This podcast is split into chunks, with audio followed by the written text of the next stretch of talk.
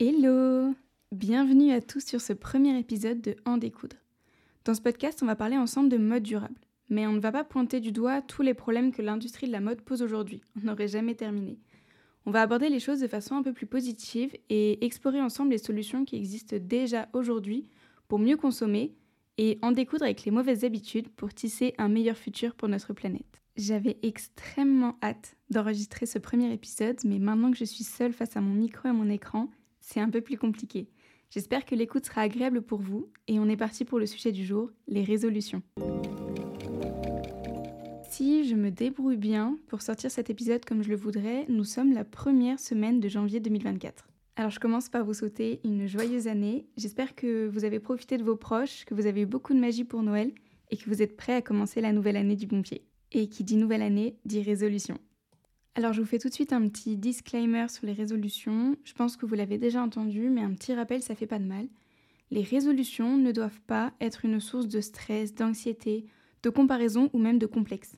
Au contraire, je pense qu'il faut voir cette tradition comme positive, se l'approprier et prendre cette occasion, si on le souhaite, pour se poser quelques minutes et se donner des objectifs motivants et atteignables pour cette nouvelle année. De toute façon, je pense qu'on est tous d'accord pour se dire que les résolutions, personne ne les tient vraiment. C'est un fait et c'est pas grave. C'est surtout parce que je pense qu'on a tendance à se donner des résolutions trop ambitieuses ou qu'on les prend par obligation. L'exemple parfait, c'est la résolution qui dit Cette année, je fais du sport et je mange mieux. C'est le premier exemple qui me vient en tête parce que c'est celui que j'entends tout le temps. C'est un peu devenu la résolution automatique que tout le monde prend parce que tout le monde la prend. Alors qu'à l'inverse, je suis sûre que pour une résolution, elle fonctionne vraiment, il faut qu'on la prenne parce qu'on est profondément convaincu que c'est bon pour nous, pour nos proches, ou même pour une cause qui est plus importante que nous et qui nous tient à cœur. Que ça nous rend heureux, fiers, et pas uniquement parce qu'on doit le faire. Donc voilà, tout ce blabla pour vous dire que cet épisode, il n'est pas là pour vous mettre la pression, mais à l'inverse, pour qu'on se motive ensemble à formuler des résolutions qu'on pourra tenir en termes de mode durable. Pour illustrer un peu cette théorie et ces grands principes que je vous donne, je vais m'appuyer sur mon expérience, vous présenter les étapes par lesquelles je suis passée et quelles sont mes nouvelles résolutions pour 2024. Alors, au risque de me répéter, encore une fois, il s'agit de mon expérience et ce à quoi moi j'aspire pour cette nouvelle année. Je ne prétends pas avoir une consommation parfaite et me présenter comme un modèle, mais à l'inverse, je vais illustrer que chacun a son rythme, son propre parcours, et que pour moi non plus, ça ne s'est pas fait du jour au lendemain. Je serais ravie que ça puisse vous inspirer et vous motiver, mais je serais encore plus heureuse de connaître vos résolutions 2024. N'hésitez pas à m'écrire sur Instagram pour dire un peu ce dont vous, vous avez envie cette année. J'ai très envie d'en discuter avec vous, qu'on se motive ensemble, et même pourquoi pas de pouvoir m'inspirer de ce à quoi vous, vous avez pensé. D'ailleurs, ça me fait penser que je ne me suis pas présentée, pardon. Je suis une podcasteuse en carton, je débarque complètement. Donc enchantée, je m'appelle Agathe et j'ai 24 ans. Je serai votre hôte sur ce podcast. Je ne vais pas m'étendre plus et raconter ma vie dès ce premier épisode. On se retrouve sur mon compte Instagram, agathe-du8lr. Bon, finalement, à force de m'entendre dire le mot résolution depuis tout à l'heure, il me plaît de moins en moins. Il sonne un peu comme euh, résoudre un problème. Et je trouve que justement ça, c'est problématique. La nouvelle année, elle ne doit pas être l'occasion de faire la liste de tout ce qui ne va pas aujourd'hui dans nos vies et de pointer du doigt tous ces problèmes. Je pense que le terme le plus approprié pour exprimer ce dont moi j'ai envie de parler, c'est objectif. L'idée, c'est pas de résoudre nos problèmes drastiquement, tout arrêter du jour au lendemain, mais plutôt de se fixer des objectifs, visualiser une destination et se concentrer sur le chemin pour l'atteindre. C'est valoriser la motivation, les moyens qu'on se donne et la progression qu'on fait surtout. Et cette destination, si vous ne l'atteignez pas cette année, c'est pas grave. De toute façon, qui a dit que les résolutions devaient être prises au 1er janvier? La nouvelle année, c'est l'occasion de prendre un nouveau départ, mais peut-être que ça ne convient pas à tout le monde de prendre à ce moment-là. Peut-être que pour vous, ce sera au début de l'année scolaire, le jour de votre anniversaire, le jour du printemps, quand vous, vous êtes prêt pour votre nouveau départ? Aussi, pour réussir à tenir ces résolutions, je pense que c'est important de trouver le bon équilibre entre des objectifs trop généraux comme en 2024, je consomme mieux ou trop précis, trop contraignant. Voilà, j'ai terminé avec tout mon blabla sur les résolutions. Pour la suite de ce podcast, je vais vous parler un peu plus de mon expérience et de mes résolutions mode au fil des années. J'ai pris ma première résolution il y a maintenant 3 ans pour commencer l'année 2021 et c'était tout simplement de ne plus acheter de vêtements neufs. C'était pas finalement un si gros changement pour moi parce que j'étais déjà dans cette dynamique de consommer mieux. J'achetais déjà beaucoup sur Vinted, j'avais perdu goût à faire les magasins et je commençais à découvrir les friperies de ma ville. J'étais déjà bien engagée dans cette voie et pour moi le 1er janvier c'était juste l'occasion de me donner un challenge et surtout de m'assurer un non-retour en arrière. Pour reprendre l'exemple du sport qui parle à tout le monde, je pense qu'on peut se dire que si vous n'avez jamais fait de sport de votre vie, que vous n'avez aucune idée de par où commencer, il y a peu de chances pour que le passage à la nouvelle année soit un déclic suffisant. Eh bien c'est la même chose avec vos consommations de vêtements. Passer de rien à tout du jour au lendemain, ça ne fonctionnera pas.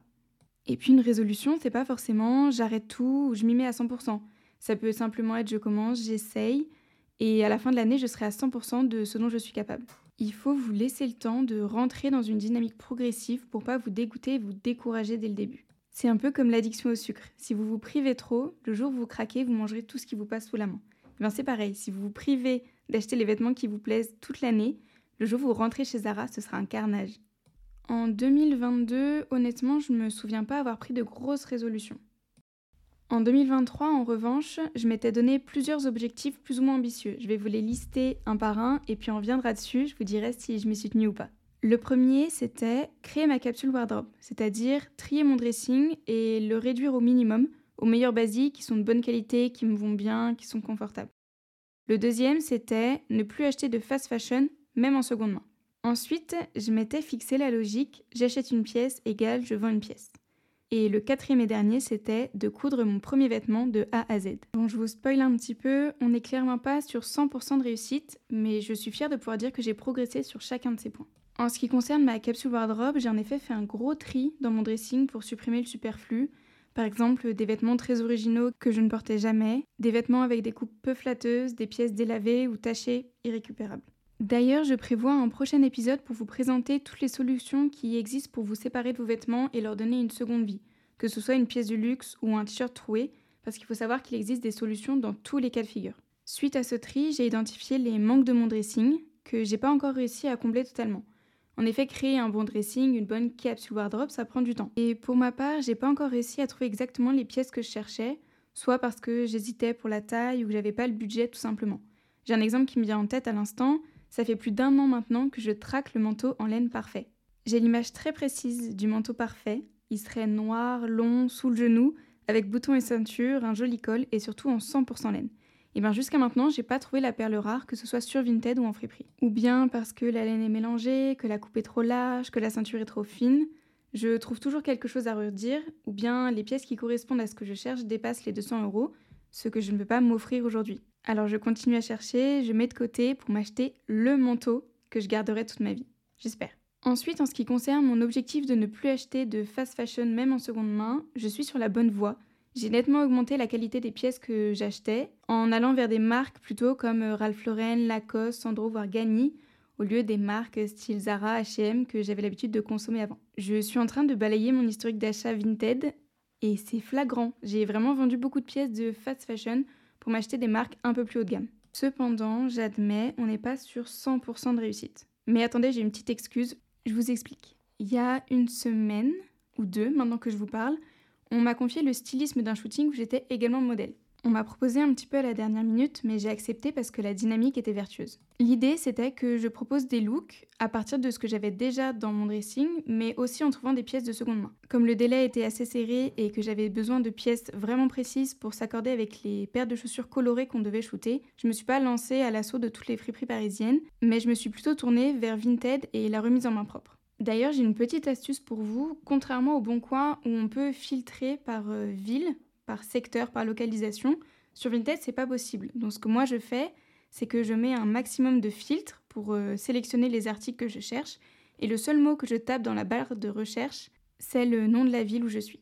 Alors ça marche pas à tous les coups, il faut quand même aller vérifier dans la description du vendeur qu'il est bien dans la ville que vous cherchez, mais pour moi à Paris par exemple, ça fonctionne très très bien. 90% du temps, c'est des pièces qui sont à côté de chez moi. Donc pour en revenir à mon histoire de shooting, j'ai cherché au plus proche et au plus pratique, et il se trouve que j'ai fini par choisir deux pièces de fast fashion. Mais bon, je me rassure moi-même en me disant que le rendu pour le shooting va être génial et que je vais aussi les garder dans mon dressing pour les reporter quelque temps. Ensuite, pour mon troisième objectif qui était de respecter le calcul 1 acheté égale 1 vendu, j'ai du mal à évaluer si j'ai réussi ou pas. Je pense que oui dans l'ensemble, mais je ne l'ai pas fait de façon très régulière, dans le sens où j'ai fait des gros tris parce que j'ai déménagé, donc j'ai donné peut-être 10 pièces d'un coup, et ensuite j'ai acheté de façon régulière. Donc au bout du compte, je pense que c'est respecté, mais j'ai pas tenu les chiffres euh, à jour. Enfin, mon dernier objectif, c'était de coudre ma première pièce de A à Z. Jusqu'à cette année, je faisais beaucoup de couture, j'en ai toujours fait, mais jusqu'à maintenant, je faisais surtout de l'upcycling, c'est-à-dire que je récupérais du textile sur des vêtements existants que je remodelais à ma façon. J'avais jamais été en magasin pour choisir mon tissu, créer mon propre patron, et créer une pièce du début à la fin. Et ça, je suis super contente de pouvoir dire que cette année, j'ai réussi cet objectif parce que j'ai cousu cet été une magnifique jupe blanche, si je peux me lancer des fleurs, que j'ai vraiment portée tous les jours. Et c'est encore un de mes objectifs cette année, c'est de continuer à créer des pièces un peu plus originales, un peu plus travaillées. Je vais ramener ma machine à coudre euh, chez moi à Paris pour pouvoir être un peu plus constante dans ma production. J'ai trop hâte. Donc voilà, 2023, on est sur un bilan qui est positif mais pas parfait. J'ai encore euh, pas mal de progression à faire. Et pour 2024, c'est vrai que je sèche un peu. J'ai beaucoup d'objectifs mais ça ne concerne pas uniquement la mode. Déjà, ce podcast que je viens de lancer, il va me demander beaucoup de temps. J'ai pas encore d'objectif de fréquence d'épisodes. Enfin si j'en ai un, mais je vais pas vous le dire comme ça, si je m'y tiens pas, vous le saurez pas.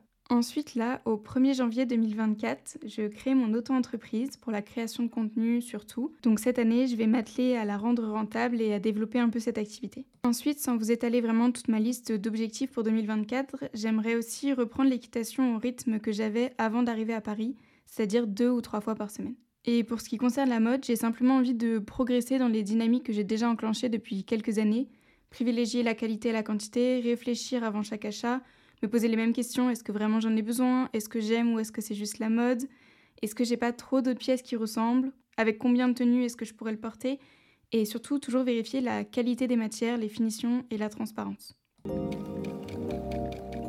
Pour terminer ce podcast, je vais vous donner quelques exemples de petites actions pour bien commencer l'année 2024 et des objectifs que moi je considère comme atteignables. Mais encore une fois, à vous de les mettre à votre sauce et les adapter à vos envies pour pouvoir être fier de vous à la fin de l'année. Donc avant de prendre de grosses résolutions pour 2024, partez du bon pied. Commencez par faire un tri dans les vêtements que vous avez déjà. Vous pouvez commencer par les trier par catégorie par exemple, les jeans bleus, les pantalons noirs, les vestes de blazer et éliminer les doubles. Si vous avez plusieurs pièces qui se ressemblent, c'est qu'il y en a forcément une que vous portez plus que les autres. Donc gardez l'heureux élu et donnez une seconde vie aux autres. Vous pouvez aussi identifier les vêtements que vous n'avez pas du tout portés cette année et finalement vous demander ce qui changera l'année prochaine pour que vous les portiez à nouveau. Et si vous n'avez pas de réponse, alors donnez-leur une autre vie. Ensuite, prenez soin des vêtements que vous possédez déjà. Apportez vos bottes chez le cordonnier si la semelle se décolle, Nettoyez votre veste que vous ne portez plus parce qu'elle est tachée. Recousez ce bouton qui a quitté votre chemise depuis des mois. Avant d'acheter de nouveaux articles, concentrez-vous sur ceux que vous avez déjà et valorisez-les au maximum. Ensuite, je vous conseillerais de regarder autour de chez vous les alternatives qui existent pour mieux consommer. Les friperies, les magasins associatifs de type Emmaüs ou recyclerie, les vide-dressing qui seront organisés, vous trouverez forcément une solution qui vous convient. L'autre jour, on m'a demandé comment est-ce que je peux faire pour trouver une bonne friperie. Et franchement, je suis vraiment restée sans réponse parce que, en fait, il existe tellement de friperies différentes que chacun a sa définition de la bonne friperie. Il y en a qui proposent des prix très bas, mais il faut fouiller dans les bacs. Il y en a qui ont des sélections très précises, années 70, style Y2K. D'autres qui ne proposent que des marques haut de gamme ou du luxe. Donc à vous d'explorer les différentes solutions proches de chez vous pour trouver ce qui vous convient. Je vous conseille d'ailleurs de télécharger l'application unique qui a été créée par la reine du vintage sur cette terre, Clara Victoria, et qui permet de recenser tous les points de vente de seconde main autour de chez vous. Ensuite, pour faciliter votre consommation éco-responsable, vous pouvez établir une liste de marques éco-responsables vers lesquelles vous pourrez vous tourner les yeux fermés. Je vous renvoie par exemple vers l'annuaire des 24 marques éthiques Widresfer. Je vous mets le lien dans la description. Widresfer, c'est un peu le Asos de la mode éthique, si j'ose la comparaison.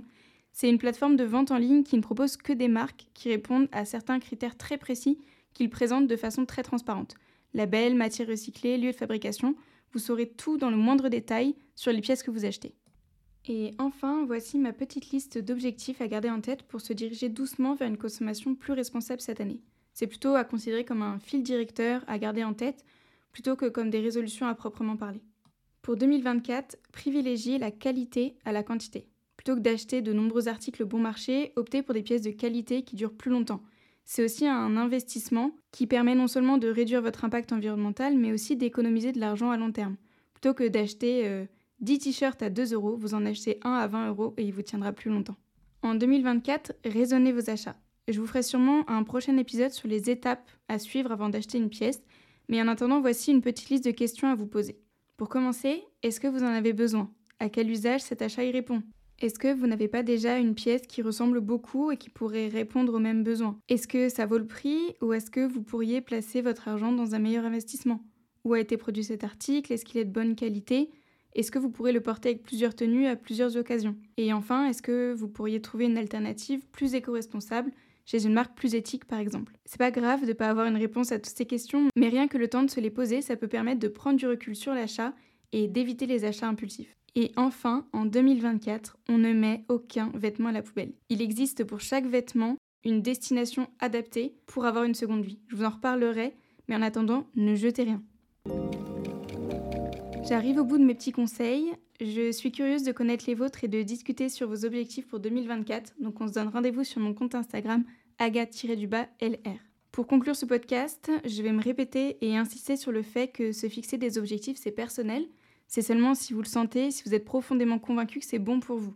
Aligner ses objectifs avec ceux des autres, ça n'a aucun intérêt et vous ne pourrez pas les tenir. A l'inverse, s'engager dans un parcours vers une consommation de mode plus durable, c'est une aventure qui est passionnante et pleine de découvertes. Chacun le fait à son rythme. Comme beaucoup de choses dans la vie, le chemin est tout aussi intéressant que la destination. J'espère qu'à travers mon expérience, vous avez surtout retenu que l'objectif c'est pas la perfection mais c'est la progression. Alors en 2024, je vous encourage à commencer doucement en repartant sur des bases saines pour votre dressing et en adoptant des petits réflexes pour vos futurs achats. N'oubliez pas que chaque action compte et que c'est en combinant nos efforts individuels qu'on pourra réellement faire la différence dans l'industrie de la mode. Merci de m'avoir accompagné dans ce premier épisode de En découdre. J'espère qu'il vous a été utile, qu'il vous a plu et que vous serez au rendez-vous pour les prochains. En attendant, on se donne rendez-vous sur Instagram, agathe-du8lr. A bientôt pour de nouvelles discussions. Prenez soin de vous et prenez soin de la planète. Bisous